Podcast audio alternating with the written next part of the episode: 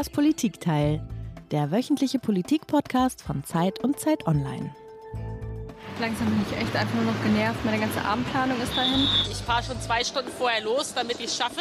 Ich habe jetzt ungefähr anderthalb Stunden Verspätung insgesamt. Und an sich dauert die Fahrt nur eine Stunde 16, also. Und dann wurde uns gesagt, die Lok ist kaputt. Die Lok wird aber nicht ausgewechselt und jetzt werden wir weggeschickt.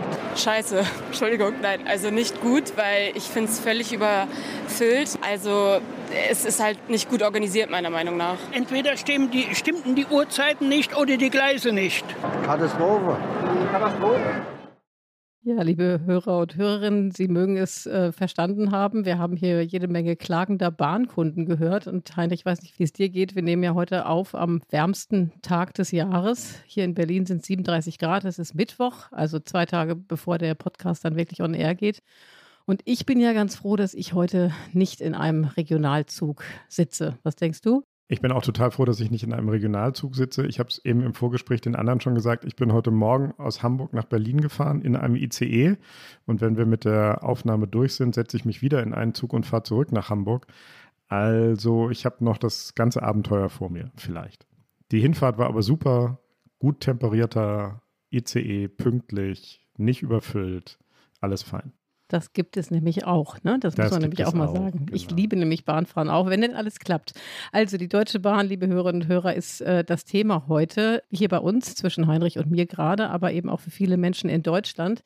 Die Urlaubssaison hat begonnen und äh, wer sich jetzt in einen Zug setzt, vielleicht weil er eben auch klimapolitisch was richtig machen wollte, riskiert dann doch schwer frustriert zu werden. Also über die Bahn wird ja generell sehr viel geschimpft, ähm, aber in diesem Sommer ist das Chaos größer denn je, so hat man zumindest den Eindruck. Also wahnsinnig viele Verspätungen, überfüllte Züge, überfüllte Bahnhöfe und all sowas. Und wir wollen uns heute im Politikteil, dem politischen Podcast von Zeit und Zeit Online, fragen, was sind eigentlich die Ursachen für dieses Chaos? Warum schafft Deutschland trotz Milliardeninvestitionen noch immer nicht, was zum Beispiel die Schweiz oder auch Schweden hinbekommen, eine funktionstüchtige Bahn anzubieten und deren Potenzial für die Verkehrswende zu nutzen, die ja klimapolitisch dringend nötig ist. Aber bevor wir loslegen und alle diese Fragen diskutieren, nur noch ganz kurze Vorstellung. Ich bin Heinrich Wefing, ich leite das politische Ressort der gedruckten Zeit in Hamburg. Und ich bin Eliana Grabitz, Politikchefin von Zeit Online in Berlin. Ja, und wir freuen uns sehr, dass wir heute Klaas Tatje hier bei uns zu Gast haben. Klaas, du bist Redakteur im Wirtschaftsressort der Zeit und bist dort unter anderem eben für Mobilitätsthemen zuständig. Und du bist auch selber erklärter Bahnvielfahrer. Und du hast eben auch gemeinsam mit einem Kollegen der Zeit, äh, Marc Spörle, ist das äh, deine Erlebnisse in der Bahn und dein Blick auf die Bahn in einem Buch verarbeitet, das einen ganz hübschen Titel hat. Es heißt nämlich Choosing Deutsche Bahn Today. Und jeder, der Bahn gefahren ist, weiß, was gemeint ist. Schön, dass du da bist, lieber Klaas. Ich freue mich. Ja, wie alle unsere Gäste hast auch du ein Geräusch mitgebracht, was uns zu unserem heutigen Thema hinführen oder hinfahren soll, wahrscheinlich. Wir hören mal rein.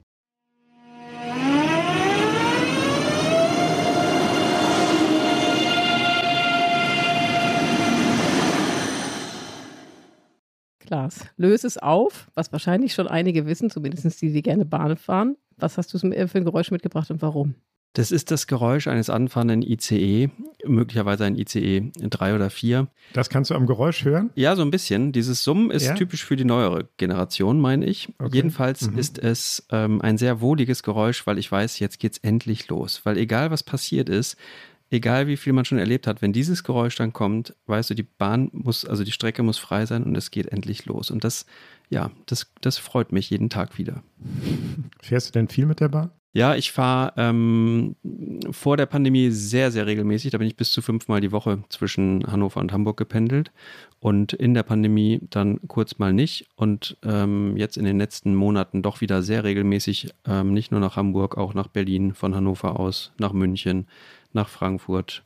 Also ich habe ähm, viele Baustellen am eigenen Leib gespürt.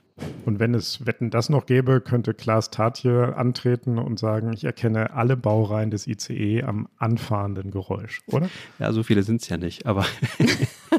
und dann noch alle Modellbaureihen der Regionalzüge. Komm.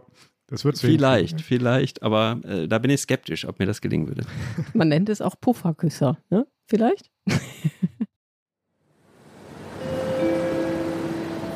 Heute circa 60 Minuten. Grund dafür sind Verzögerungen im Betriebsablauf. Heute circa 20 Minuten später. Grund dafür ist eine Verspätung auf vorheriger Fahrt. Heute circa 45 Minuten später. Grund dafür ist eine technische Störung am Zug. Heute circa 60 Minuten später. Grund dafür ist ein Feuerwehreinsatz neben der Strecke. Heute circa 50 Minuten später. Grund dafür ist ein Unwetter. Heute circa 130 Minuten später. Grund dafür ist eine Türstörung. Wir bitten um Entschuldigung. ja, wer kennt die Verzweiflung angesichts solcher Ansagen nicht? Du hast ja dieses Buch geschrieben, das ist äh, untertitelt mit klimafreundlich Reisen, ohne wahnsinnig zu werden. Und jetzt mal die Frage an dich, bist du denn nach all den Fahrten, die du eben schon gemacht hast, was du ja eben erzählt hast, Bahn-Fan oder wurde die Liebe zur Bahn ausgetrieben? Ein Fan ist ja eigentlich auch dann ein Fan, wenn es nicht so gut läuft. Wenn man das mal mit einem Fußballfan vergleicht, das wäre noch schöner, Wir wenn man nicht sagt, über den HSV sprechen, klar. ich bin ja Werder Bremen-Fan und ich bin es auch geblieben in der zweiten Liga. Ähm, jetzt macht es natürlich wieder ein bisschen mehr Spaß, aber ähm, ich finde es ein bisschen billig zu sagen, nur weil es jetzt nicht läuft, bin ich kein Bahnfan mehr.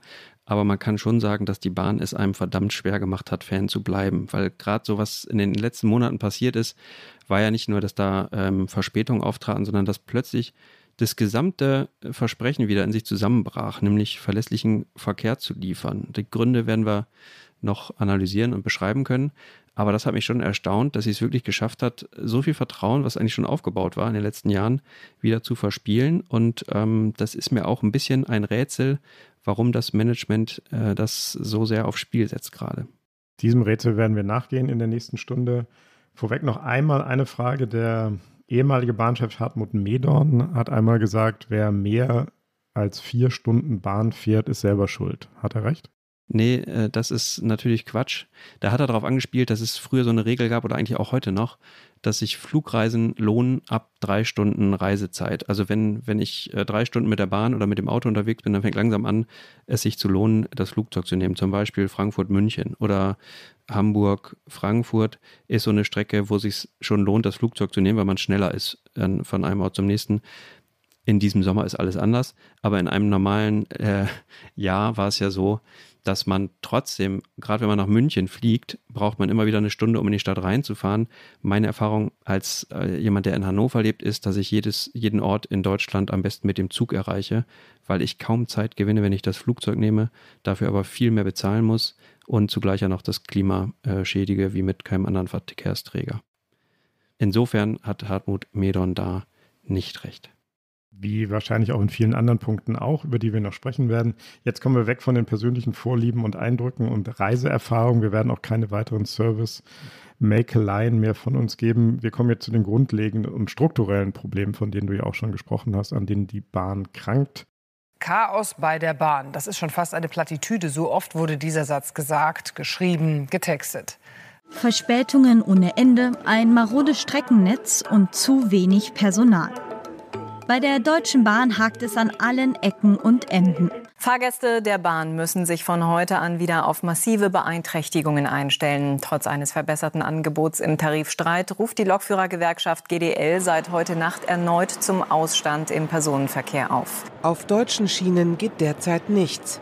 Wegen Sturmtief Friederike hat die Deutsche Bahn vollständig den Zugverkehr eingestellt. Verspätungen, ausfallende Züge, es kommt immer noch zu erheblichen Einschränkungen. Grund sei eine Oberleitungsstörung, sagt die Bahn. Bahnreisende haben im vergangenen Jahr wieder deutlich häufiger auf verspätete Züge gewartet. Kamen 2020 noch knapp 82 Prozent der Fernzüge pünktlich an, waren es 2021 nur gut 75 Prozent. Ja, und auch diese 75 Prozent kriegt die Bahn in diesem Jahr wahrscheinlich nicht hin. Klaas, einmal ganz global gefragt, woran liegt es? Kriegt es die Bahn einfach nicht auf die Schiene? Ja, die Bahn funktioniert offenbar immer dann gut, wenn keine Leute mitfahren. So in der, äh, Im Januar das ist ja ein super als, Geschäftsmodell. Also. Im Januar, als, als keine Leute einstiegen, war die Pünktlichkeit im Fernverkehr bei knapp über 80 Prozent. Und jetzt im Juni ist sie, das habe ich noch nie erlebt, unter 60 Prozent. Das heißt, mehr als äh, vier von zehn Zügen sind äh, verspätet. Und das gab es also ewig nicht. Ich kann mich nicht erinnern, dass es das jemals gab in der Zeit, in der ich Bahn fahre. Und das sind so, also Profi-Bahnfahrer bin ich so seit 15 Jahren. Und Das ist schon erstaunlich. Das liegt zum einen daran, glaube ich, dass es natürlich schwierig ist, wenn man so ein System hat und auf einmal steigen wieder so Massen an, an Menschen ein. Das ist schon eine Herausforderung für ein System. Dann sind da Radfahrer, die rein wollen und dann sind da Menschenmassen, die reindrängeln. Dann hatten wir natürlich auch ganz plötzlich äh, ganz viele Flüchtlinge aus der Ukraine, die in Berlin alle zustiegen. Das sind aber alles kleine Sachen. Obendrauf sind dann die hausgemachten äh, Dinge. Man hat offenbar massiv unterschätzt, und es ist mir ein Rätsel, wie das passieren konnte, welche Auswirkungen die Baustellen an den entscheidenden Stellen haben. Also es wird eben quer im Land überall äh, gebaut. Das macht die Bahn immer. Jetzt macht sie es aber besonders doll, weil sie ja ihr Schienennetz sanieren will. Und offenbar hat sich da dann jemand gewundert, dass es sein kann, dass sich diese ähm, Verspätungen kumulieren und dass dann plötzlich Verspätungen äh, immer größer werden und immer mehr anwachsen. Das wurde massiv unterschätzt und das ist mir ein Rätsel, weil es gibt ja Simulationsmodelle, es gibt äh, Software, die das alles schon vorweg äh, mal durchspielt da ist es mir wirklich ein Rätsel, wie die Manager das nicht haben vorausahnen können. Zumal all diese Konzepte, die jetzt gemacht werden, zum Beispiel modernes Baustellenmanagement, dass man Dinge gleichzeitig macht, das ist alles vor fünf, sechs Jahren schon durchexerziert worden vom damaligen Infrastrukturvorstand Käfer. Der hat das auch schon gemacht an vielen Stellen. Also da ist jetzt irgendwie auch keine Zauberei dabei und das wundert mich schon, dass das passiert ist. Und hat es damals funktioniert? Es hat funktioniert an manchen Punkten. Es wurde teilweise auch dann einfach gesagt, wir wollen jetzt erstmal pünktlich werden und die Baustelle wartet jetzt mal eben. Hm. Die lassen wir jetzt einfach da so stehen, da lassen wir äh, die ganzen Baumaterialien stehen dann am Wegesrand und wir machen jetzt mal ein paar Wochen Pause, weil jetzt erstmal ähm, Sommerferien sind und ganz viele Leute unterwegs sind oder so. Und das hat ganz gut geklappt. Also man kann schon durch ähm, Koordination und durch Planung sehr viel im Netz bewegen. Und da haben sie in diesem Frühjahr unterschätzt, was passiert, wenn man es an vielen, vielen Stellen macht.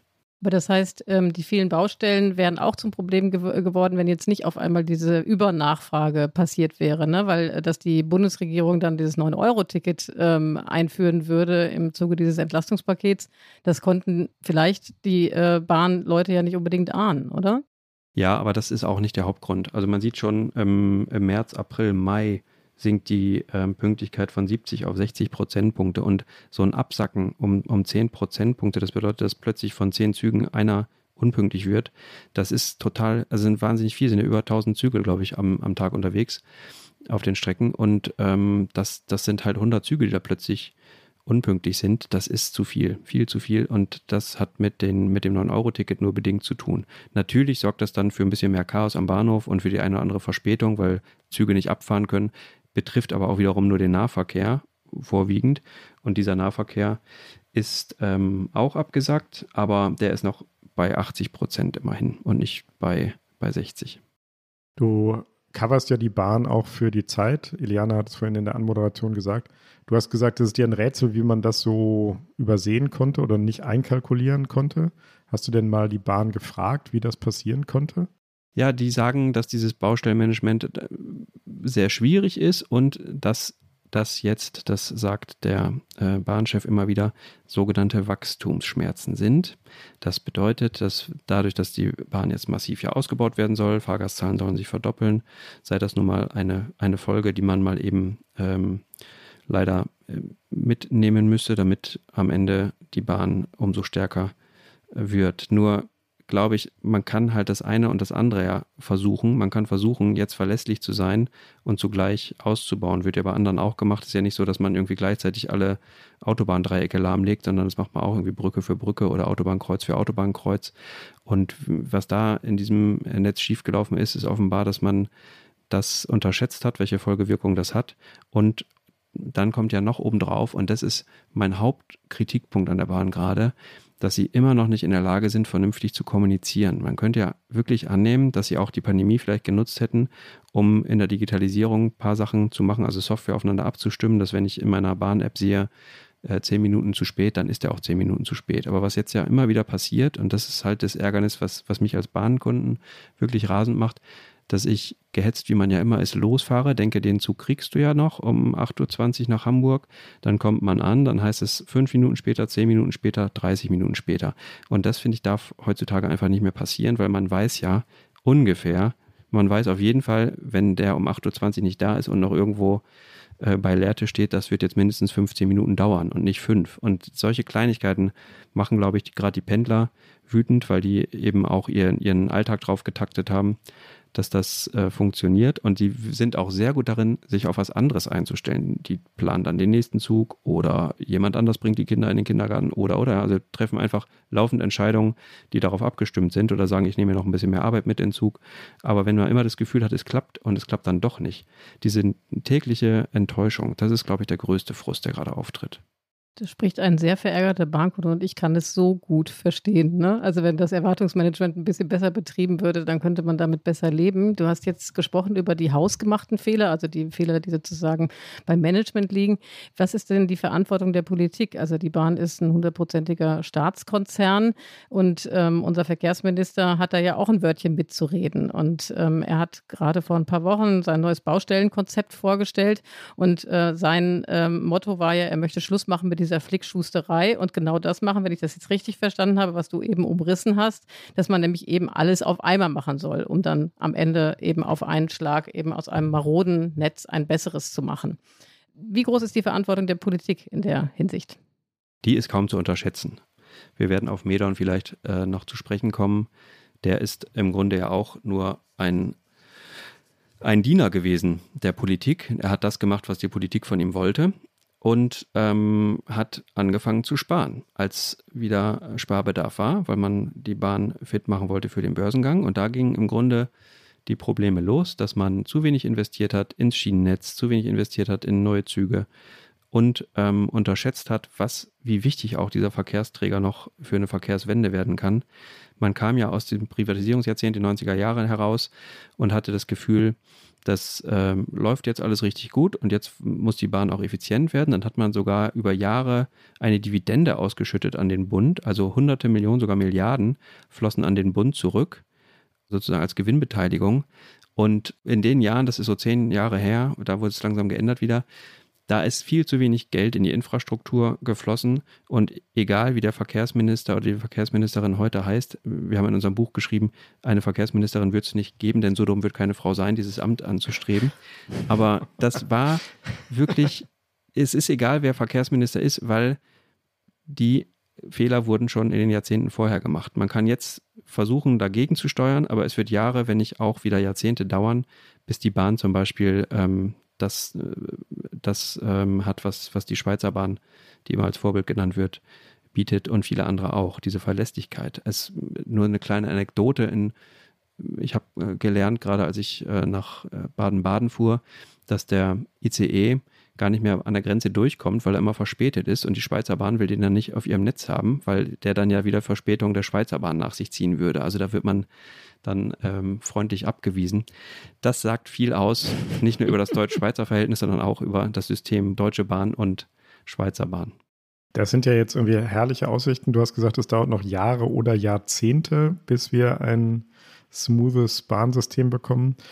Ich frage mich immer, spielt auch eine Rolle, dass das ja auch ein Netz ist, das die ganze Bundesrepublik bedient. Deswegen sind auch alle Ministerpräsidenten irgendwie mit im Spiel. Jeder möchte noch einen ICE-Bahnhof bei sich haben. Seine Stadt soll besonders gut versorgt werden. Spielt das bei all den Problemen auch eine Rolle oder ist das ein nachgeordnetes Problem? Nee, das ist sicher auch ein zentrales Problem, weil ich glaube, bei, bei sowas wie, wie Verkehr, das sieht man auch an Flughäfen, die in jedem Bundesland sind, viel zu viele, die wir gar nicht brauchen. Mhm. Man hat, glaube ich, in, und man sieht es dann in, in China auf der anderen Seite. Natürlich kann man Verkehrspolitik leichter planen, wenn einer sagt, so machen wir das jetzt und baut das so ähm, reißbrettmäßig auf und sagt, so läuft jetzt das Schienennetz und da gibt es auch keine Bürgerproteste und wir machen das so. Das wäre für die Bahn ideal, dann könnte die ihre Netze bauen und äh, es wäre für die gesamte Volkswirtschaft wahrscheinlich der beste Zustand. Aber in der Demokratie sind die Regeln andere. Ich würde sagen, zum Glück. Man muss damit ähm, auskommen und man hat dann aber auch in jedem Bundesland Ministerpräsidenten, aber auch Bundestagsabgeordnete, die sagen, da muss man aber jetzt auch halten und da brauchen wir auch einen Haltepunkt. Und wenn der ICE da nicht fahren kann, dann auch mindestens der, der IC, obwohl die äh, Strecke es gar nicht hergibt, vielleicht. Das sind alles so Sachen, die, die eine Rolle spielen. Am Ende geht es halt auch um, um wahnsinnig viel Geld und Milliarden. Und da will ähm, jeder was davon haben, das ist klar. Aber da stelle ich mir die Frage, wir werden ja später ähm, nochmal über das Role Model Schweiz sprechen, ganz bestimmt, aber vielleicht schon mal vorab gezogen. Ich meine, das, dieses Letzte, was du jetzt beschrieben hast, müsste ja in der Schweiz genauso das Problem sein. Ne? Da gibt es auch Kantone und jeder äh, wird da mitsprechen wollen. Wird das in der Schweiz zentralistischer geführt, das Bahnwesen? In der Schweiz gab es ein ähm, großes Projekt. Die haben gesagt, wir machen jetzt diesen äh, Stundentakt. Und der bedeutet, dass eben alle Züge zu bestimmten Stundenzeiten fahren, wie man es jetzt in Deutschland auch machen will. War ja angeblich in Deutschland unmöglich, noch vor zehn Jahren. Das soll jetzt auch kommen. Und in der Schweiz haben sie aber ganz konsequent dann ihr Netz erstmal so gebaut, dass dieser Stundentag überhaupt möglich wird. Das heißt, dass man in der Lage ist, das auch zu bedienen. Bei uns macht man das ja gern andersrum. Wir wollen irgendwas, äh, wir verkünden irgendwas. Also jede halbe Stunde geht es jetzt von Berlin nach Hamburg und dann wird das irgendwie auf dem bestehenden Netz möglich gemacht. Hat ganz viele negative äh, Folgen für Regionalverkehr oder auch für, für Cargo, also für, für Gütertransporte. Und dann langsam baut man die Infrastruktur dazu. Und das ist natürlich eigentlich verkehrt herum gedacht, ist aber bei uns, wo wir dieses Netz schon bestehen haben und wo wir äh, begrenzte Haushaltsmittel haben, kaum anders durchsetzbar. Aber das führt dann eben dazu, dass ich von Jahrzehnten eher rede als von Jahren. Hm. Also wenn ich jetzt mal zusammenfasse, dann sagst du, erstes Problem, die Bahn hat viel zu lange, viel zu wenig investiert. Es wurde sogar Geld aus dem System rausgenommen. Jetzt versucht man alles auf die Schnelle gleichzeitig zu machen. Dann gibt es das föderale Eingreifen von ganz vielen verschiedenen Akteuren. Und man versucht irgendwie politische Wünsche zu erfüllen, die ähm, sich widersprechen. Deswegen ganz grundsätzlich gefragt, ist so ein komplexes System wie die Bahn eigentlich überhaupt reformierbar oder ist sie womöglich too big to work? Ja, auf jeden Fall ist sie too big to fail. die brauchen wir schon. Das noch. war nicht die Frage. Ja, die, ähm, aber tatsächlich, was interessant ist, ich habe äh, ja mit allen Bahnchefs, die es seit der Privatisierung gab, gesprochen. Wie viele waren das? 1, 2, 3, 4, 5. Und der Rüdiger Grube, der hat mir gesagt, der war vorher Automanager bei Daimler Chrysler, hat da die Fusion mit eingefädelt und so weiter. Das könnte man ja als einigermaßen komplex begreifen, hat dann Airbus gemacht als Verwaltungsratschef ERDS. Und der sagte, er hat gewaltig unterschätzt, wie komplex das System Schiene und Bahn ist. Und das kam im Grunde auch bei raus bei Hartmut Medon, wo der, bei dem, der würde nie sagen, es ist ihm irgendwas zu komplex, aber man, man hat so ein bisschen verstanden. Und Medon sagte aber noch einen interessanten Satz. Der sagte nämlich, mit der Bahn können Sie keinen Blumentopf gewinnen. Das war so vor zehn Jahren, als ich den mal gesprochen habe. Mhm. Und da hatte er auch recht. Die Bahn war von der Politik geduldet, aber die war nicht irgendwie, wie sie heute hofiert wird, wie sich jeder Minister gerne zeigt, wenn ICE eingeweiht wird und so. So war das lange nicht. Das war einfach da und kostete Geld, aber so richtig sexy war das nicht. Es ging eher darum, nochmal einen Autobahnabschnitt einzuweihen oder ein VW-Werk oder oder. Und das ist heute anders geworden, auch durch den Klimaschutzgedanken. Und insofern ist es ja eigentlich jetzt auch eine, eine Phase, wo die Bahn eine einzigartige Chance hat. Und das wird gerade natürlich überhaupt nicht betont, dass in all diesem Murks, der da gerade passiert, eigentlich eine gewaltige Chance äh, liegt, die Mobilität zu verändern. Und wir werden auf die ähm, Ströme noch kommen, die es gibt bei den ähm, Bewegungen der, der Reisenden, da, da ist eine Menge passiert und wird auch noch eine Menge passieren, weil man merkt schon, wenn man sich in Deutschland bewegt und auch wenn man gerade beruflich zu tun hat, man äh, braucht die Bahn wie, wie glaube ich, kaum ein anderes Verkehrsmittel, weil da kann man sehr gut auch lange Distanzen zurücklegen und bleibt trotzdem produktiv. Als Arbeitnehmer zum Beispiel, als Beschäftigter. Äh, man kann telefonieren mittlerweile, mehr, mehr schlecht als recht zugegeben, aber auch das soll ja vielleicht mal besser werden. Also da, da gibt es eine Menge Potenzial. Es war ja lange so, dass, äh, das hat der Medon damals auch immer betont, ne? ich glaube, er hat immer davon gesprochen, äh, ich habe ein Volk von 81 Millionen Bahnchefs oder sowas, hat er sowas mal gesagt, ich weiß es nicht, aber das äh, im Grunde genommen heißt, dass ähm, alle immer mitreden bei der Bahn und sich alle wahnsinnig echauffieren darüber, wenn bei der Bahn was schief läuft. Im Luftverkehr sei das aber ganz anders. Spürst du da auch eine Veränderung? Also wir haben ja gerade im Grunde genommen eine parallele Krise. Ne? Also auch im Luftverkehr läuft wahnsinnig viel schief. Ja? Die, äh, die Flughäfen sind überfüllt, die äh, Flüge werden gecancelt und so weiter und so fort. Würdest du da äh, sehen, dass äh, sich im Grunde eine andere Haltung abzeichnet der Bevölkerung gegenüber der äh, Bahn im Vergleich zum Flugverkehr? In diesem Sommer schon, würde ich sagen. Ne? Ähm, äh, bei, bei der Bahn behält man jedenfalls sein Gepäck, wenn man ein bisschen aufpasst. Wobei man im Wuppertaler Fundbüro auch äh, Prothesen findet und äh, Rollatoren, wo man sich fragt, wer vergisst die im Zug. Aber das ist ein anderes Thema. Nein, ich glaube, die, die Stimmung auch äh, schon vor der Pandemie war die größte Angst der Lufthansa nicht irgendwie äh, kein Wachstum mehr, sondern wie gehen wir mit so Begriffen wie Flugscham um? Wie halten wir die Leute bei der Stange, wenn da ähm, eine Greta kommt mit Fridays for Future und ähm, uns sozusagen zum, zum Feind erklärt, was können wir da machen? Da passiert ja eine ganze Menge, aber es bleibt auf, auf Jahre absehbar, dass Fliegen keine gute ähm, Mobilitätsform ist, vor allen Dingen nicht innerhalb von Europa. Da wird ja auch mittlerweile äh, viel gemacht, dass man doch besser über die Grenzen kommt mit dem Zug. Sowas wie Köln, Paris, das geht im Grunde fast genauso gut mit dem, mit dem Zug mittlerweile wie mit dem Flugzeug. Und da, ähm, da wird es die Luftfahrt mittelfristig schwer haben. Nun stellt sich die Bahn gerade wieder selbst ein Bein, aber man, man weiß ja gar nicht, was man, ich glaube, das Einzige, was noch funktioniert, sind Hubschrauber gerade. Alles andere kann man als, als Reisender ja fast vergessen, weil man geht zu Fuß. Aber mit dem Auto steht man im Stau oder findet mit dem Elektroauto keine Ladesäule. Fahrradfahren, mit dem, oder? Ja, Fahrradfahren geht noch. Und ähm, insofern glaube ich, da nehmen die sich gerade nicht sehr viel, aber es stimmt schon, es ist, äh, das, das Image der Bahn ist ja eigentlich gar nicht so schlecht gewesen zu Beginn des Jahres. Von heute an gilt bundesweit das 9-Euro-Ticket im öffentlichen Nahverkehr. Es ist Bestandteil eines Entlastungspakets der Bundesregierung, mit dem die Folgen der durch den Krieg gestiegenen Energiekosten abgefedert werden sollen. Erklärtes Ziel ist es außerdem, Fahrgäste auch dauerhaft von Bus und Bahn zu überzeugen. Ein Angebot, das offenbar viele Menschen interessiert. Laut Bundesverkehrsminister Wissing von der FDP wurden vor dem Start heute bereits sieben Millionen Tickets verkauft. Das 9-Euro-Ticket ist zumindest aus Sicht der Betreiber ein voller Erfolg. So hätten bereits im Juni mehr als 30 Millionen Menschen in Deutschland die Sonderfahrkarte gekauft, betont der Verband deutscher Verkehrsunternehmen. Die Reisewelle zu Pfingsten hat heute in mehreren deutschen Städten zu teils dichtem Gedränge auf Bahnsteigen und zu vollen Zügen geführt. Genau das, wovor nämlich die Verkehrsbetriebe schon vorab gewarnt haben, ist eingetroffen. Ein Ansturm auf die Züge, die dafür nicht genug Kapazität hat. Das 9-Euro-Ticket hat wieder mal gezeigt, das System Bahn ist am Limit. Vollgestopfte Personenzüge, Verspätungen wie lange nicht und stehende Güterzüge wegen Schienennetzüberlastung. Dazu immer neue, oft kleinteilige Baustellen, die für Stau auf den Gleisen sorgen. Ja klar, chaotisch war es schon, bevor die Regierung dieses 9-Euro-Ticket eingeführt hat, seitdem das Ticket da ist und es so massenhaft gekauft wird, herrscht nicht mehr nur Chaos, sondern wirklich zum Teil jedenfalls katastrophale Zustände. Würdest du sagen, dass es jetzt im Nachhinein betrachtet ein Fehler war, das 9-Euro-Ticket einzuführen? Ich würde so weit gehen, dass es im Vorhinein schon ein Fehler war, das 9-Euro-Ticket einzuführen, weil ähm, ganz einfach wir ja bei der Bahn überhaupt kein Nachfrageproblem haben sondern ein Angebotsproblem. Das ist mein Grundkonflikt, den ich da sehe, weil du das natürlich machen kannst, noch zusätzliche Nachfrage reinbringen ins System, aber die Frage ist ja dann immer, warum machst du das?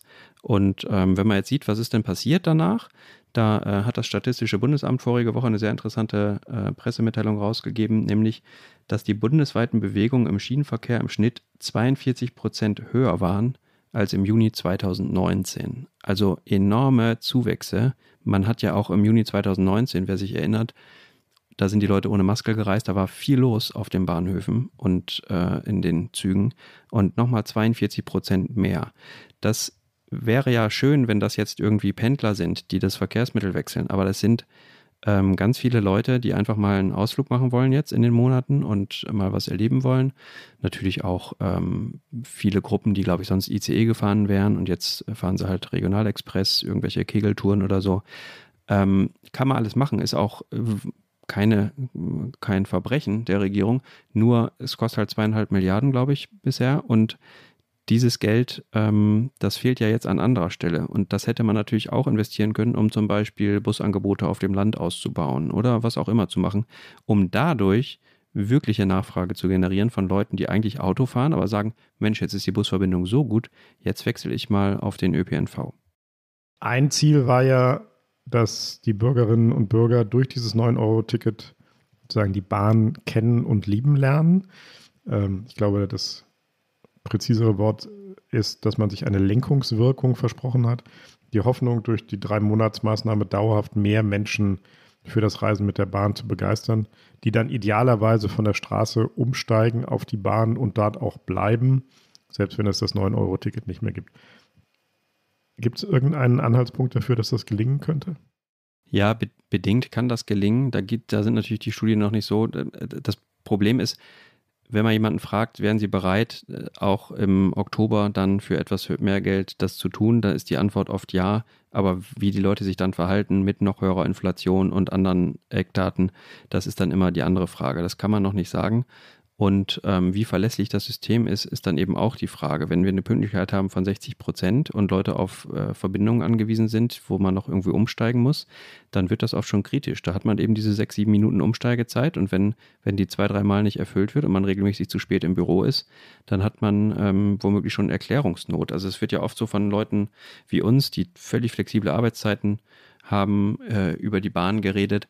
Das ist aber eine andere Herangehensweise als beim Bäcker-Azubi, der äh, von, von außen in die Stadt fährt, in die Bäckereifiliale und um Punkt 5 Uhr im Laden stehen soll.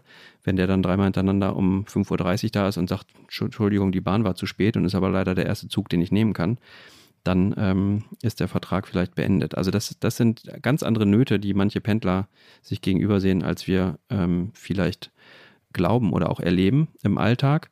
Das ist das eine. Und das andere ist, dass ähm, ich glaube, dass das sehr schwierig ist, diese, das sind wirklich vor allem Freizeitfahrten, die da gemacht werden und weniger Pendler, die jetzt das Verkehrsmittel wechseln, weil Autos sind nach wie vor ja auch viel unterwegs.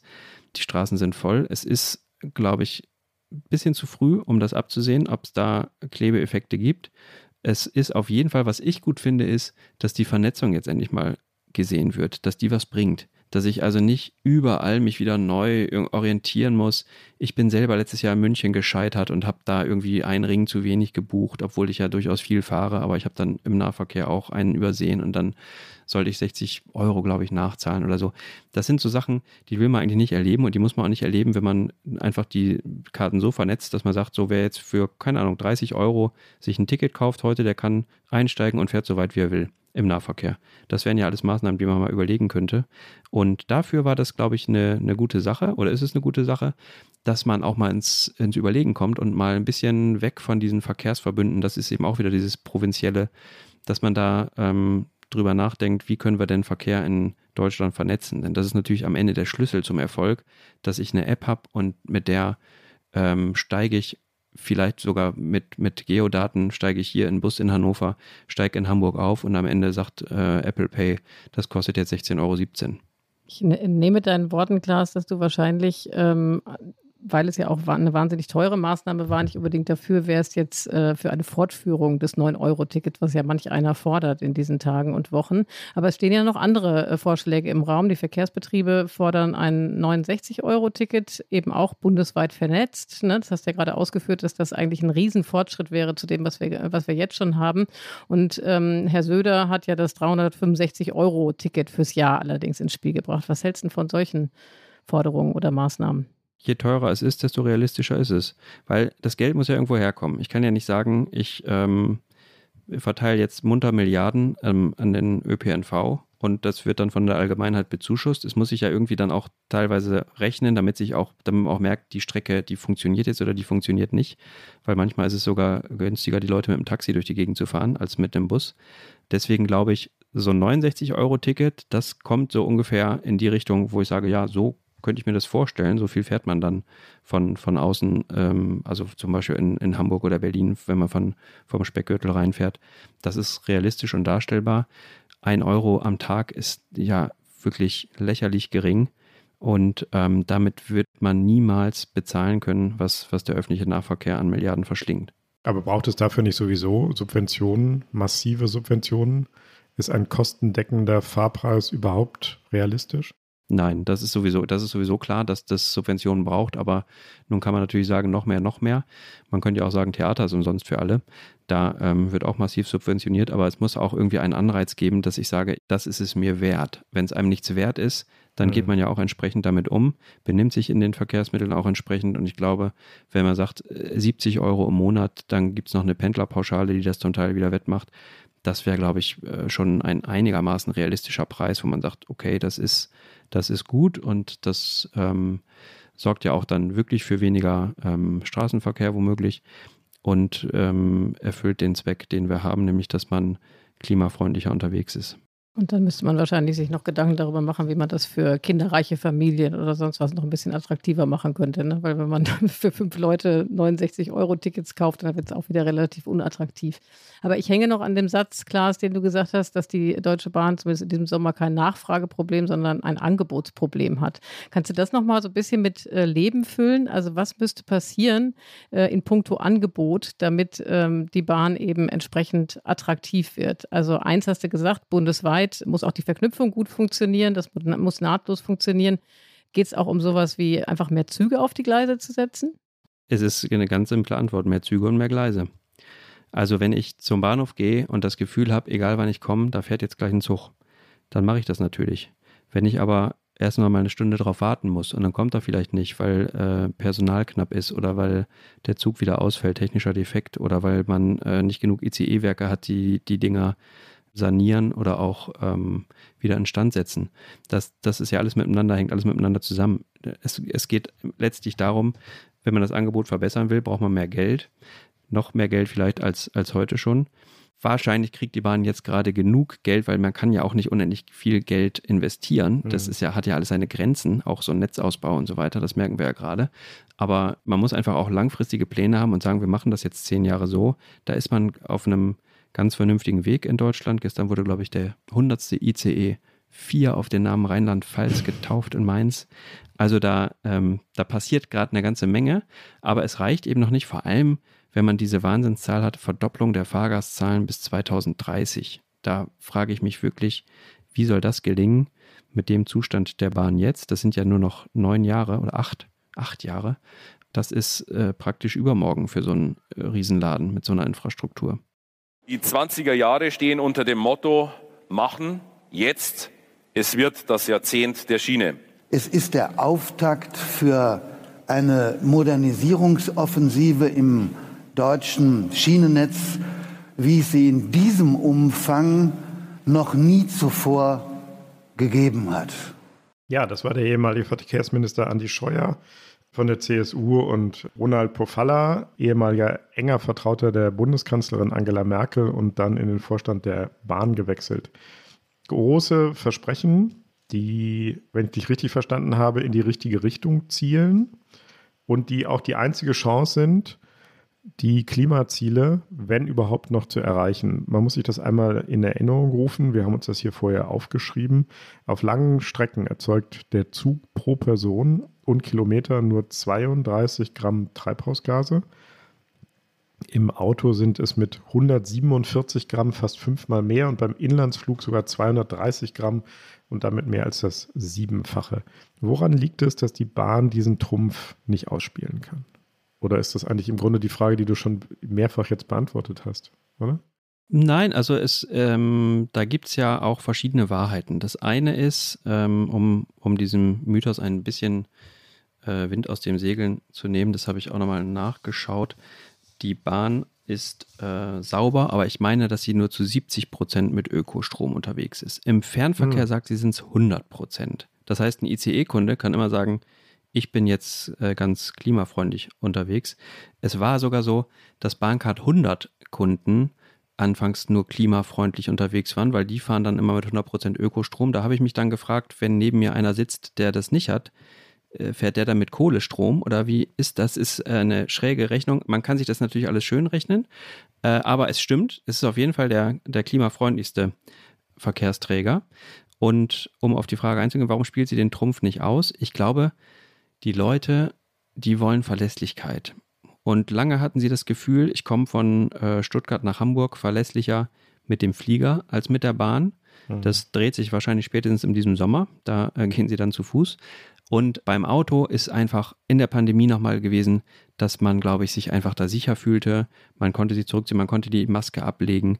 Und jetzt gerade ist das wieder so ein bisschen äh, lästig. Man, man steigt in den Zug, es ist anstrengend, es ist jetzt gerade warm, man muss diese Maske aufsetzen und so weiter. Deswegen kommt sie, glaube ich, manchmal nicht so zum Zug, wie sie kommen könnte. Aber ganz grundsätzlich führt ja kein Weg dran vorbei. Es ist ja sogar verpflichtend, weil die, die Staaten sich diese Ziele gegeben haben, die Klimaschutzziele. Und ohne Bahn werden wir die nicht erreichen, weil die Autos werden es nicht schaffen, auch die E-Autos. Es wird noch Jahre dauern, bis das läuft. Und insofern führt eigentlich gar kein Weg dran vorbei, diesen Trumpf irgendwann auszuspielen. Und man ist ja eigentlich auf gutem Wege. Es ist auch selten, dass ich Herrn Scheuer und Herrn Pofalla recht geben muss. Aber es stimmt schon, ja. Die Zeit ist jetzt und vor allen Dingen die Investitionen sind auch noch nie so hoch gewesen wie jetzt. Also das ist schon ein, eigentlich äh, könnte man froh sein, Bahnchef zu sein, wenn man es im ersten Halbjahr nicht so versemmelt hätte. Dann kommen wir doch jetzt mal zu, der, äh, zu einem konstruktiven Blick auf das Ganze, nachdem wir jetzt die ganzen Fehler und Probleme rausgearbeitet haben. Ähm, und damit nochmal zu diesem Vor Vorzeigebeispiel Schweiz. Also das läuft ja bekanntermaßen sehr viel besser. Da gibt es ein eng getaktetes Zugsystem und es gibt so gut wie keine Verspätung. Was können wir denn von den Schweizern lernen? Also ich habe mich persönlich gefragt, es ist natürlich vielleicht auch ein bisschen unfair, dieser Vergleich, musst du gleich sagen, weil das natürlich ein ungleich kleineres Streckennetz ist, davon gehe ich mal aus, und vielleicht auch weniger komplex. Ja, das äh, wurde immer behauptet. Das war auch jahrelang das Argument von vielen Bahnmanagern und Politikern, dass das gar nicht funktionieren kann, weil ja Deutschland viel größer und größeres Netz und und und und die Bahn so klein und und und. Aber wenn man sich mal anguckt, was die da alles vernetzt haben, von der Gondelbahn über die ähm, Tram bis hin zum, zum äh, Schnellzug, ist es jetzt auch nicht unterkomplex.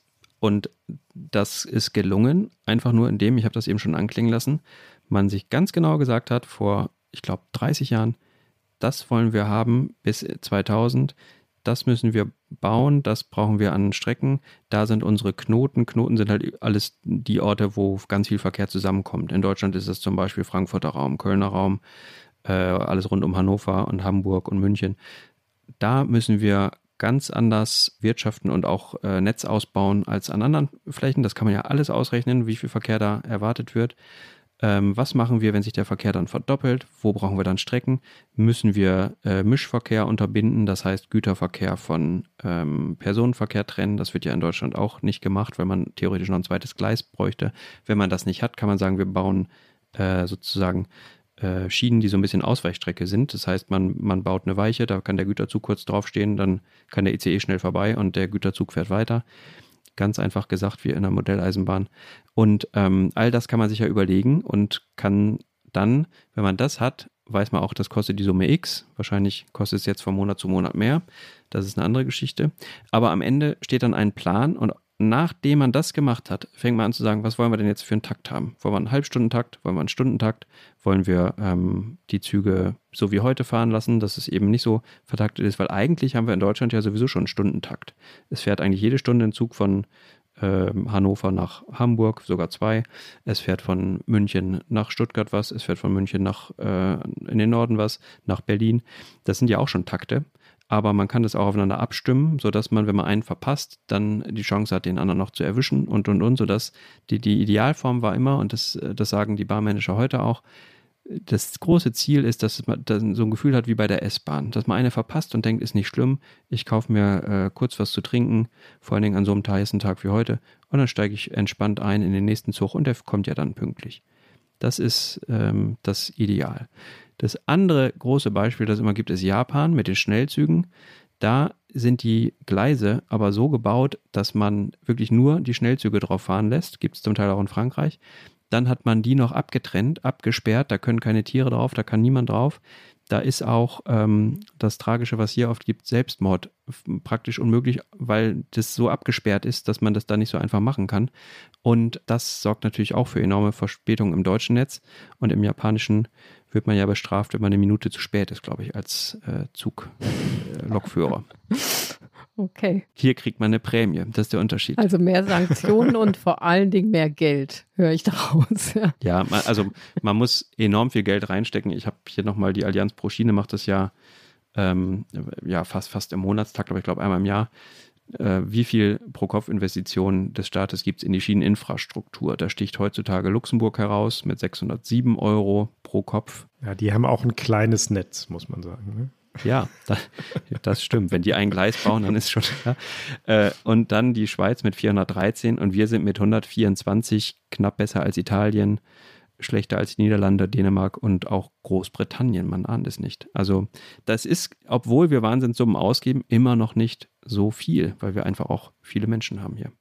Wenn wir jetzt gerade irgendwie so Konkurrenzmodelle durchgehen, viel wird auch über Schweden gesprochen. Schweden scheint auch ganz gut zu funktionieren. Da ist es aber so, dass die Bahnen untereinander konkurrieren, dass es Wettbewerb auf der Schiene gibt. Was es hier so ein bisschen gibt, aber auch nicht so richtig. In Schweden, wenn wir das richtig äh, recherchiert haben, stehen 50 Prozent der Strecken Wettbewerbern der Staatsbahn, der heißen die Königliche Schwedische Bahn, ich weiß es nicht, zur Verfügung. Und ist das ein Modell? Also muss man mehr Wettbewerb auf die Schiene zulassen? Es klingt so ein bisschen auch wie ein Privatisierungs- und neoliberaler Traum aus den 90er Jahren, aber vielleicht stimmt es ja trotzdem. Ja, mein Gefühl ist, man kann das machen. Ich weiß nicht, ob das äh, so wahnsinnig viel bringt. Warum? Weil man im Fernverkehr, es ist wahnsinnig teuer, ein zweites Fernverkehrsnetz aufrechtzuerhalten mit Schnellzügen. Ne? Man kann ja da Bummelbahn von Flixtrain mhm. und so, alte ausrangierte ICs, das kann man alles machen. Bummelbahn ist vielleicht ein bisschen frech, aber langsamere Züge. Aber ein Hochgeschwindigkeitsnetz mit zwei, drei Wettbewerbern stelle ich mir schwierig vor in, in Deutschland. Dann muss man auch dazu sagen, dass es wahrscheinlich auch dazu führt, dass das jahrelang ablenken würde von den wahren Herausforderungen, die es mhm. gibt, also Netzausbau und so weiter, und man sich nur um solche Themen dann rangeln würde und warum sind die jetzt pünktlicher oder unpünktlicher und ähm, das vielleicht jetzt in der aktuellen Phase, wo es die große Herausforderung der Netzausbau und der Kapazitätsausbau ist, vielleicht auch ein bisschen äh, verschleiern würde dann. Wäre es nicht ein Weg, also anstatt einer Netzag eine Netzagentur einzuführen, einfach Netz und Betrieb voneinander zu trennen? Also Großbritannien hat damit ja schon seine Erfahrungen gemacht, die nicht ja. so ganz positiv waren.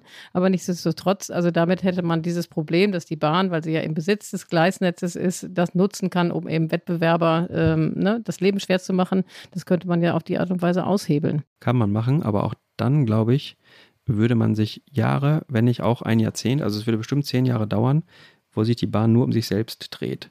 Von all diesen ganzen ähm, Diskussionen, wem, wem gehört jetzt was und wie machen wir es jetzt und was ist mit irgendwelchen, irgendwelchen Sachen auf der Strecke, soll man die noch irgendwie aufrechterhalten oder baut man da das Streckennetz zurück oder oder das ist, glaube ich, wenn, wenn jemand ein Interesse hat, dass das Netz optimal läuft für einen Wettbewerber oder für ein Unternehmen, ist es gewisserweise leichter, als wenn man das trennt. Da glaube ich den Bahnmanager, mit denen ich gesprochen habe, schon, dass sie sagen, es würde nichts besser machen, es würde nur ganz viel schlechter machen, weil du einfach dann nicht mehr Herr der Lage bist und nicht mehr weißt, wo drückt denn jetzt wirklich der Schuh. Und es würde wirklich wahnsinnig viel, die würden sich wahnsinnig viel mit sich selbst beschäftigen die Zehntausenden Beschäftigten der Netz AG, all die äh, Manager, die dann gucken, wo und wie organisieren wir das jetzt. Die Politiker würden ständig schimpfen und man würde, glaube ich, für, ähm, für diesen ähm, Stundentakt, den man oder Halbstundentakt, den man schaffen will in Deutschland, dem würde man erstmal nicht helfen. Das würde uns Jahre kosten. Nochmal eine Frage zu dem Herrn Medorn, Hartmut Medorn, über den wir schon gelegentlich gesprochen haben. Der hatte die Vision, oder du würdest wahrscheinlich sagen, den politischen Auftrag, die Bahn an die Börse zu bringen und ist damit eher gescheitert würde ich sagen, war dieses Konzept einer Teil- oder Komplettprivatisierung der Bahn eine vernünftige Option oder ist es gut und richtig, dass diese Möglichkeit jetzt in Deutschland vom Tisch ist? Ich bin doch nicht gescheitert, hat Hartmut Medon mir gesagt, sondern da kam die Finanzkrise. Ah. Und dann konnten wir nichts mehr machen. Und das waren ein paar Monate, die das gekostet hat und dann äh, wäre es äh, vielleicht äh, doch gelungen. Also und stimmt das? Ja, da ist schon was dran. Also ohne Finanzkrise wäre das vielleicht gekommen. Und ich glaube nicht, dass das äh, gut für uns alle gewesen wäre, weil so ein Unternehmen gehört nicht an die Börse. Und man muss aber Harm und Medon auch in Schutz nehmen. Er war wirklich von Schröder beauftragt, bring, das, mhm. äh, bring die Bahn an die Börse. Und äh, was macht der Manager dann? Der macht die Braut hübsch, sodass die auch einen vernünftigen äh, Wert am Kapitalmarkt hat. Und die macht man im in, in so einem riesen Konglomerat macht man sie hübsch, indem man sich auch von manchen trennt, die gerade kein Geld verdienen. Seien es Netze, Strecken, die nichts bringen. Und so wurde das Netz schon vor, lange vor Medon, aber es wurde unter seiner Prämisse nicht besser, von, ich glaube, 39.000 auf 34.000 Kilometer zusammengeschrumpft. Waren natürlich auch viele Gleise, die man wirklich nicht braucht dabei, aber eben auch äh, Strecken, wo man denkt, die ähm, täten uns jetzt gut, vor allem im Güterverkehr. Und ähm, das war das eine. Und das andere war halt, dass äh, nicht das investiert wurde, was, was hätte investiert werden können. Aber ähm, da, da denke ich, tut man halt Medon Unrecht, wenn man, wenn man sagt, der hat die Bahn kaputt gespart. Ich glaube, er hatte keine andere Wahl, sonst wäre er rausgeschmissen worden. Und da hat er sich dafür entschieden zu bleiben. Werbung. Diese Woche in der Zeit? Die Bücher des Frühlings. 16 Seiten blühende Fantasie. Von gefährlichen Liebschaften, einer Flucht auf dem Mississippi und magische Erzählkunst. Das Literaturspezial zur Buchmesse in Leipzig. Die Zeit, Deutschlands größte Wochenzeitung. Jetzt am Kiosk oder direkt bestellen unter zeit.de/slash bestellen.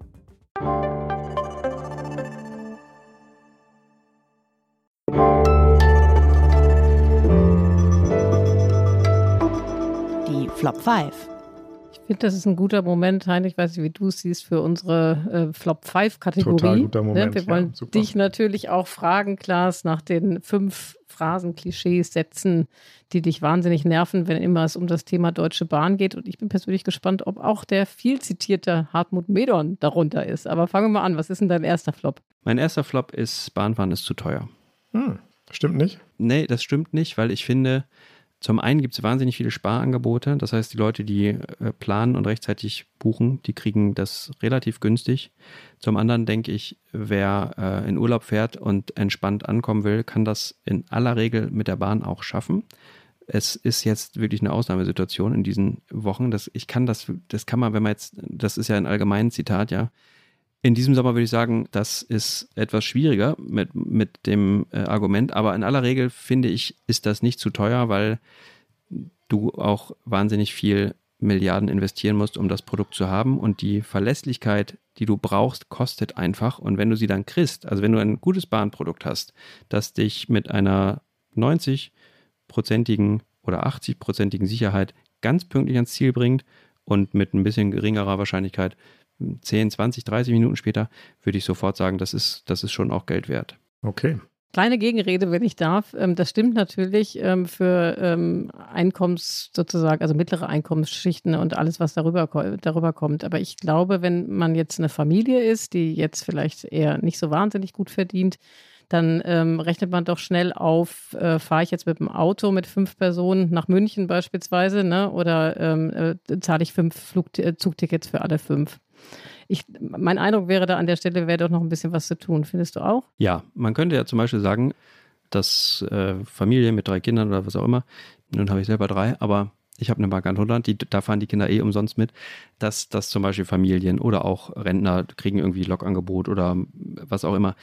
Nur ganz allgemein gesprochen, finde ich, ist der Satz so nicht richtig. Nee, das stimmt auf jeden Fall. Wir brauchen auf jeden Fall Würmeling zurück, ne? Zweiter Flop. Was ist der zweite Flop? Wachstumsschmerz. Das ist der Begriff, den Richard Lutz geprägt hat in diesen Monaten. Und das äh, klingt äh, zum einen ein bisschen euphemistisch und irgendwie so, als könne man gar nichts dafür, weil das passiert halt. Und da, finde ich, redet er sich die Welt auch ein bisschen schön, weil natürlich kann man dieses Wachstum so organisieren, dass es möglichst geräuschlos am Passagier vorbeigeht. Und da spiele ich eben an auf all diese Kleinigkeiten, die dann nicht funktionieren, von äh, Gleiswechseln bis hin zu, zu unangekündigten Gleiswechseln, wohlgemerkt, bis hin zu ähm, der Tatsache, dass, dass die, ähm, diese Salamitaktik kommt. Und worüber wir auch überhaupt nicht geredet haben, was mich, seitdem ich Familienvater und Vater von Zwillingen bin, wahnsinnig macht, die Barrierefreiheit. Mit Kinderwagen merkt man ja zum ersten Mal, wie das Leben als Rollstuhlfahrer ist. Und es kann doch nicht sein, dass im 21. Jahrhundert die Bahn es nicht hinkriegt, Fahrstühle zu haben, dass, wenn man schon Gleiswechsel hat, gern auch unangekündigte, ein Rollstuhlfahrer von Gleis 5 nach Gleis 9 kommt. Also das sind so Sachen, wo du ja nur die Hände über den Kopf zusammenschlagen kannst, dass das nicht funktionieren soll. Deswegen finde ich, ist Wachstumsschmerz eine etwas zu sehr beschönigende Analyse der Ist-Situation. Und der dritte Flop, Glas. Pünktlichkeitsoffensive auch so ein Marketing-Sprech der Bahn. Was soll denn das sein? Denn normalerweise muss ja Pünktlichkeit das, äh, eine Selbstverständlichkeit sein. Und was soll ich dann in die Offensive gehen? Das, ich muss einfach pünktlich sein, Punkt. Und wenn ich es nicht bin, muss ich alles dafür tun, pünktlich zu werden. Da brauche ich aber keine Offensive, sondern da brauche ich einfach ähm, Arbeit. Sehr gut, sehr gut. Sehr einleuchtend. Vierter Flop. Den haben wir gerade schon abgehandelt. Hartmut Medern hat die Bahn kaputt gespart. Das ist äh, so, machen sich eigentlich alle einfach, kommen immer wieder an der Talkshow, weil das natürlich griffig ist und das so eine Reizfigur ist. Aber ich glaube, das war schon ein, äh, ein, ein kantiger Manager, der vielleicht auch zu seiner Zeit gar nicht der falscheste war, weil der auch der Politik mal äh, Parodie geboten hat. Das ist ja auch nicht so selbstverständlich in diesem Amt. Und ich glaube, er hat einfach seinen Job gemacht. dann kann man sagen, er hat es ein bisschen übertrieben oder er hätte auch einfach früher sagen können, ich nehme jetzt meinen Hut und mache das nicht mehr. Der Typ war er aber auch nicht. Aber ganz so einfach war es eben nicht. Und das ist auch typisch Bahn. Die Sachen sind nicht so, äh, es ist ein wahnsinnig komplexes Unternehmen und äh, viele Diagnosen sind etwas unterkomplex. Ich habe nur ein einziges Interview mit Hartmut Medorn geführt, aus dem erinnere ich mich, dass er irgendwann gesagt hat, ich muss von niemandem geliebt werden. Es reicht mir, wenn meine Frau mich liebt. So, das fand ich. Okay. Das passt. Und wer sein Buch nennt, Diplomat wollte ich nie werden, das sagt ja alles. Ne? ja, genau. Also auf jeden Fall hat er es geschafft, von den fünf Bahnchefs, die es gab, ne, äh, seither äh, äh, am meisten genannt zu werden heute in, in unserer Politikteil. Was ist denn dein fünfter Flop, Klaas? Nie wieder Deutsche Bahn. Das begegnet mir ähm, jetzt gerade auf Twitter ganz oft. Und äh, das ist fast schon putzig, weil das irgendwie äh, ausdrückt, man beendet eine Liebesbeziehung, die man aber gar nicht beenden kann, weil man ist irgendwann wieder darauf angewiesen. Und deswegen kann ich verstehen, dass das mal kurz rauskommt. Aber ich glaube, in neun von zehn Fällen machen die Leute das nicht wahr. Weil es einfach, man kann ja ohne sie nicht. Deswegen ist es ja auch so schön, sich drüber zu ärgern. Aber ähm, nie wieder Deutsche Bahn sollte man sich gut überlegen, ob man das wirklich ernst meint, weil das würde ja bedeuten, dass man noch mehr Auto fährt und noch mehr im Stau steht. Und das kann eigentlich auch keiner wollen. Das stimmt, das stimmt. Klaas, wir haben uns überlegt, äh, super kompliziertes Thema, in das du uns ähm, wahnsinnig interessant reingeführt hast, aber wir wollen trotzdem mit einem konstruktiven Schluss enden. Vielleicht kannst du für uns in drei oder vier Punkten, manches hast du ja auch schon angesprochen, jetzt zum Ende hin noch einmal zusammenfassen, was aus deiner Sicht passieren müsste, um die Bahn wirklich fit für die Verkehrswende zu machen. Ja, im Grunde müssen wir Abschied nehmen von einer Lüge, nämlich von der Lüge, dass das jetzt irgendwie alles so äh, funktionieren wird mit dem Geld, was es zur Verfügung gestellt wird. Wenn man sieht, eben pro Kopf Ausgaben 124 Euro, äh, Schweiz fast das Vierfache, da merkt man, da wird noch was auf uns zukommen. Und wenn wir das wollen mit der Verkehrswende, wird es wahrscheinlich noch teurer. Dessen muss man sich bewusst sein. Das ist das eine. Also es wird teuer. Es wird Geld kosten. Und äh, dann sind die Tickets wahrscheinlich immer noch für manche zu teuer. Das zweite ist, äh, Verantwortung. Ich finde, dass äh, Politiker sich gerne einen sehr schlanken Fuß machen, wenn es darum geht, auch Verantwortung zu übernehmen. Da wird ja immer dann irgendwie aufs Bahnmanagement geschimpft oder jetzt müssen die aber auch mal liefern, jetzt kriegen die schon so viel Geld. Aber es sind wenige, die mal äh, benennen, dass auch in ihrer Partei, also SPD, CDU vor allem, äh, in der Vergangenheit die Bahn sehr stiefmütterlich behandelt wurde und vor allem auch ähm, nicht sehr ehrlich in der ähm, Debatte behandelt wurde. Also sprich, das Geld war lange zu knapp und die Probleme, die es heute gibt, sind eigentlich Probleme von gestern und nicht vom aktuellen Barmanagement. Nun kann man natürlich sagen, das aktuelle Barmanagement muss das besser in den Griff kriegen und muss das besser kommunizieren. Das habe ich ja alles angesprochen. Das ist auch so. Aber jenseits davon, die ganz großen Linien, Netzausbau und ähm, Kapazitätsausbau und so weiter, und Digitalisierung, die sind ja ähm, vom Management nicht verschlafen worden, sondern eher von der Politik, die das Geld dann bereitstellt. Und das letzte wäre mehr Mut. Ich glaube, wir müssen mutig sein, alle miteinander. Äh, aber auch das Bahnmanagement Wahrheiten auszusprechen. Herr äh, Lutz, der aktuelle Bahnchef, um den auch mal zu nennen, der macht das jetzt ja regelmäßig. Er hat dann leider so Begriffe wie Wachstumsschmerzen, aber der sagt, ihm tut das leid mit der Pünktlichkeit, es muss besser werden und, und, und. Aber man muss auch den Mut haben zu sagen, das dauert jetzt noch. Wir haben wie immer, wenn man über die Bahn redet, kaum über den Güterverkehr gesprochen, der eine absolute Katastrophe ist gerade. Da stehen ganze Werke von BMW still, weil die Bahn die ähm, Güter nicht dahin bekommt, wo sie sein sollten. Da hört man abenteuerlichste Geschichten. Und die ist ja auch sehr wichtig für die Verkehrswende. Also auch da braucht es mehr Mut, die klar, Sachen klar zu benennen, zu sagen, wenn wir das wirklich wollen, dann müssen wir noch mehr Geld in die Hand nehmen, damit wir zum Beispiel auch wieder Güterstrecken bauen und mehr Mut auch den Leuten im Land, dass sie sagen, wir respektieren, dass wir diese Verkehrswende brauchen und das bedeutet dann im Zweifel auch, dass ähm, die ein oder andere Bürgerinitiative sich vielleicht Gedanken machen sollte, ob der Widerstand wirklich so groß sein muss oder ob man es vielleicht mit einem guten Kompromiss nicht auch hinbekäme, dass man sowohl die Natur schützt als auch das Klima. Das war ein konstruktiver Schluss, würde ich sagen, Heinrich. Ähm, Total. Und Klaas, Wahnsinn. vielen Dank. Ähm, allerdings muss man auch sagen, man wird gewahr, was für eine Riesenherausforderung da noch vor uns liegt, ne, wenn man dir so zuhört. Ganz herzlichen Dank für die äh, ganzen Einblicke, die du uns gegeben hast, liebe Hörer und Hörerinnen. Wenn es Ihnen auch gefallen hat oder wenn Sie etwas zu kritisieren haben oder wenn Sie uns Themen mit auf den Weg geben wollen, dann schreiben Sie uns bitte an unsere E-Mail-Adresse daspolitikteil.zeit.de. Und in der nächsten Woche, Heinrich, ähm, habe ich eben überlegt, wer ist denn da? Also ich bin nämlich jetzt ab Ende der Woche auch im Urlaub, wie Peter Dausend und Tina Hildebrand auch. Und ich glaube, wir lassen dich ganz allein. Stimmt das? Ihr lasst mich echt im Stich, aber es wird trotzdem einen Politikteil geben. Vielleicht lade ich mir ganz viele Gäste ein. Ich muss mal überlegen. Aber es wird einen Politikteil geben.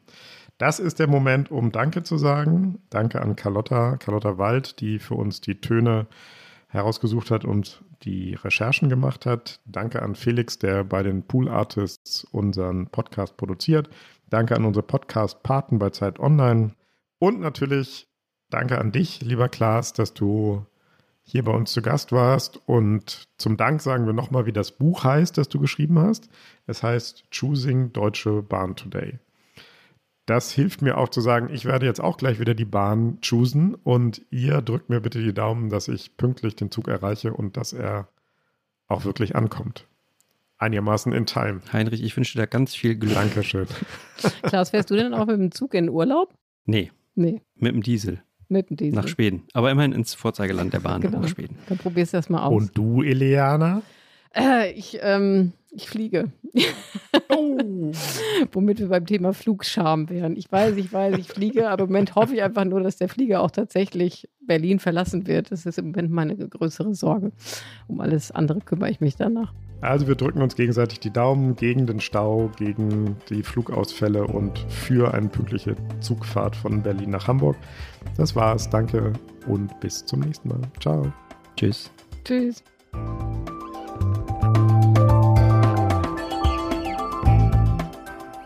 Das Politikteil ist ein Podcast von Zeit und Zeit Online, produziert von poolartists.de.